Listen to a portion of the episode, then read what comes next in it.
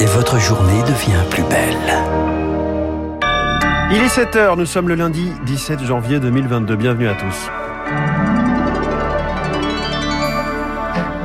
La matinale de Radio Classique avec François Geffrier. Faut-il remercier Omicron d'avoir remplacé Delta? La situation se stabilise doucement en réanimation. Une accalmie prudente. Le Covid continue de peser lourdement sur l'hôpital.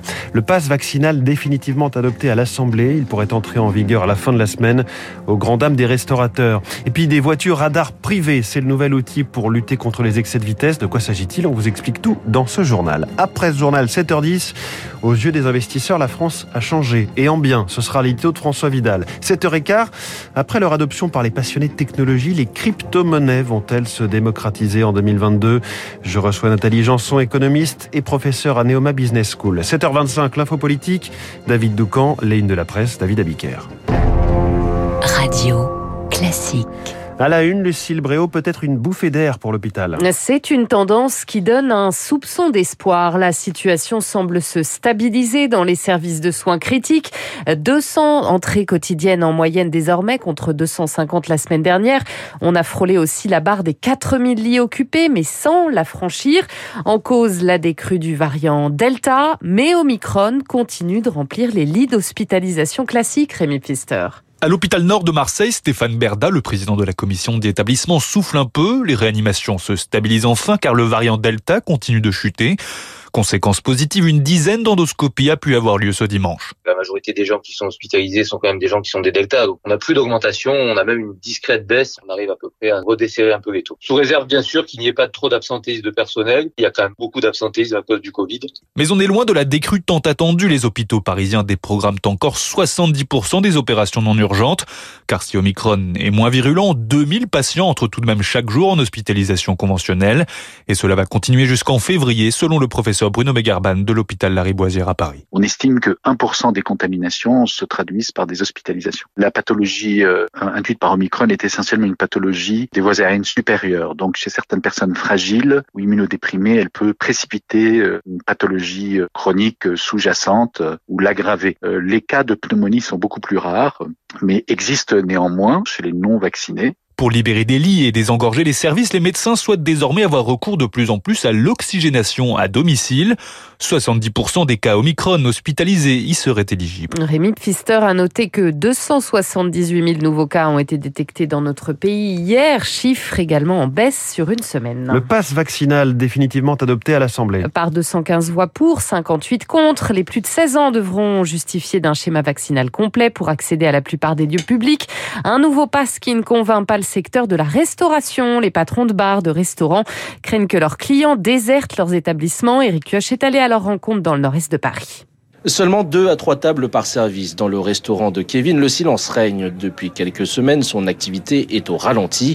Le télétravail a fait fuir la moitié des clients et avec l'entrée en vigueur prochaine du pass vaccinal, il craint le pire. Il y a forcément des gens qui sont réticents et donc ces gens-là qui pouvaient être des clients à nous bah, n'ont plus accès au restaurant. Je pense qu'il y a une partie oui, qui préfère ne pas se faire vacciner et ne pas être soumis à ça. Dans le bar voisin, Florian ne décolère pas. Le texte introduisant le pass vaccinal ouvre la possibilité pour les restaurateurs de contrôler, en plus du QR code, l'identité des clients pour éviter les faux passes. Et pour lui, il en est hors de question. C'est euh, déjà énormément de boulot pour nous de contrôler chaque euh, QR code. Alors en plus des cartes d'identité, c'est ingérable. Le pass vaccinal s'applique aussi aux salariés et les restaurateurs craignent déjà de devoir se séparer des collaborateurs non vaccinés.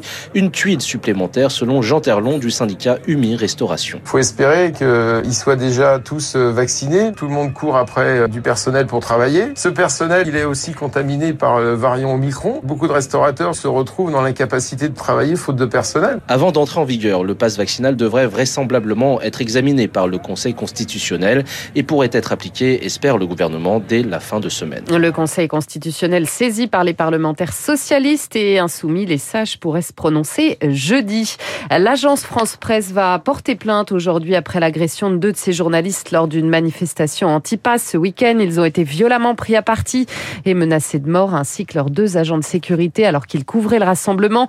Plainte pour violence volontaire en réunion, menace de mort et entrave à la liberté d'expression. C'est une annonce qui ne passe évidemment pas inaperçue à trois mois de la présidentielle. Des investisseurs étrangers vont injecter plus de 4 milliards d'euros en France dans 21 nouveaux projets industriels. Annonce à l'occasion du cinquième sommet Choose France. Le chimiste allemand BASF dépensera par exemple 300 millions d'euros sur le site de Chalampé dans le Haut-Rhin. Emmanuel Macron sera sur place aujourd'hui. Tout cela montre aussi que l'attractivité de la France a progressé ces dernières années. C'est ce que nous dira François Vidal dans son édito écho dans un peu plus de 5 minutes. Les voitures radars privées gagnent encore du terrain. Si vous habitez en Haute-Saône, vous risquez fort de croiser leur route à partir d'aujourd'hui. Des véhicules banalisés, chargés de contrôler la vitesse des automobilistes. Huit régions se sont déjà lancées. Objectif, libérer du temps aux forces de l'ordre et mieux faire respecter les limitations. Alors comment ça marche? On fait le point avec Rémi Vallès. Les véhicules sont équipés d'un radar embarqué qui permet de contrôler la vitesse tout en roulant. Un petit boîtier situé sous la plaque d'immatriculation fait office de flash infrarouge, un système d'une discrétion maximale puisqu'il n'émet pas de lumière et qui fonctionne de jour comme de nuit. Ces voitures radar, essentiellement des berlines classiques, peuvent contrôler la vitesse dans les deux sens avec une marge d'erreur un peu plus importante que les radars classiques. En cas d'excès de vitesse, les données relevées sont envoyées de façon cryptée au Centre national de traitement des infractions.